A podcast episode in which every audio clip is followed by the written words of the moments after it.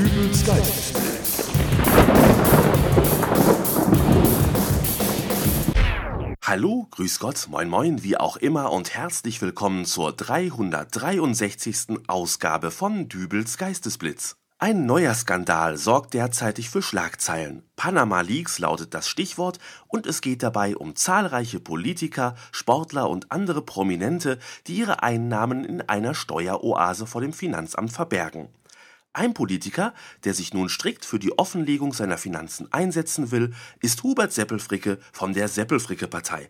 Guten Tag, Herr Seppelfricke. Guten Tag. Herr Seppelfricke, das Thema Steuerhinterziehung ist uns ja in den letzten Jahren häufiger begegnet. Ich denke hierbei an diverse CDs mit den Daten von Steuerhinterziehern, die aufgekauft wurden, steuerflüchtige Prominente, die sich ins Ausland absetzen und nun die Panama Papers, die die Namen von Personen enthalten, die ihr Vermögen in einer sogenannten Briefkastenfirma vor den Eintreibern verbergen. Steuern, ist hier in Deutschland ein wichtiges Thema. Das mag jetzt polarisieren, aber wir leben nun mal in einer Solidargemeinschaft. Und wenn alle mit ihren Autos über rugelfreie Pisten brettern wollen, dann müssen eben auch alle dafür bezahlen. Jeder so, wer kann. Und wenn so ein Schlagersänger, Tennisspieler oder Schauspieler seinen Beitrag für die superheißen Teer zum Straße ausbessern lieber in eine Briefkastenfirma in Panama steckt, dann muss er hinterher auch nicht rumjammern, wenn er mit seinem Sportwagen auf A2 in so einem frisch aufgebröselten Bombentrichter vom letzten Winter seine Radkappen in die Seitenbepflanzung schießt.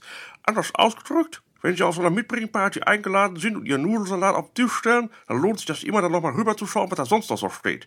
Einer kümmert sich eben immer um Nudelsalat, einer um Stangenbrot und Kräuterbutter, einer bringt Frikadellchen mit und einer macht so einen Apfelkuchen zum Nachtisch. Aber wer, frage ich Sie, bringt immer dieses Glas mit den kleinen Gürkchen mit? Ich, äh, weiß jetzt auch nicht. Äh, Jeder investiert für sein Mitbringsel um die 10 Euro. Und dieses jämmerliche Glas Cornichons kriegen Sie im Discounter für 79 Cent. Das ist Marotzertum ohne Gleichen. Erst die Millionen im Ausland vor dem Fiskus verstecken, dann durch die fehlenden Steuergelder in Deutschland die Straßen verkommen lassen und am Ende für den Einsatz von einem Glas Billiggurken den ganzen Abend Nudelsalat Frikadellen fressen. Ich glaube, das hackt. Wo sind wir denn hier? Ja, äh, Herr Seppelfricke. Oder diese kleinen Gurkengläser kommt man kaum mit seinen Fingern rein. Ja, aber äh, vielleicht kommen wir wieder zum Thema.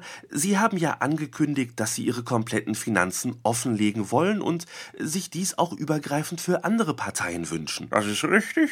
Die Seppelfricke-Partei ist eine Partei, die für den Bürger da ist. Der Bürger muss ja vertrauen können, dass es eben nicht möglich, wenn da Zweifel im Raum sind, ob der erste Parteivorsitzende nicht nebenbei aus zwielichtigen Quellen noch Geld zugeschustert bekommt. Ich lege daher jetzt hier mal meine Kontoauszüge offen. Sie können da gerne mal reingucken und wir gehen das alles mal gemeinsam durch. Da werden Sie sehr schnell feststellen, Hubert Seppelfricke, das ist ein Mann, der mit beiden Beinen auf der Erde steht. Das ist kein Fähnchen im Winde, das steht für seine Werte. Ja, äh, was soll ich dann nun? Ja, gucken Sie, hier, meine Kontoauszüge.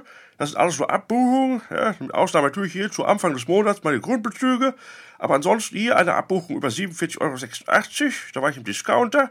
Wurst, Käse, Eier, das alles hieb- und stichfest, da kann mir keiner was. Ja, äh, sehr schön. Hier 35 Euro, das ist mein Zeitungsabo. Jeder Beitrag für den Sportverein, dort die Mietabbuchung.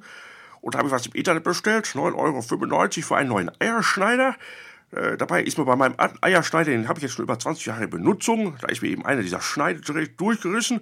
Aber meinen Sie etwa, da kriegt man einfach so einen neuen Ersatzdraht zum Nachkaufen? Nein, man muss gleich einen komplett neuen Eierschneider kaufen. Wenn ich sowas höre, dann frage ich mich doch, was die Damen und Herren in Brüssel den ganzen Tag beschließen, wenn es im Jahr 2016 nicht mal möglich ist, einen einzelnen Eierschneiderdraht nachzubestellen. Ja, aber ich glaube, wir schweifen da doch gerade wieder ab. Äh, obwohl, was ist das denn? Bitte? Das ist jetzt aber hier ein anderes Konto in Ihren Kontoauszügen.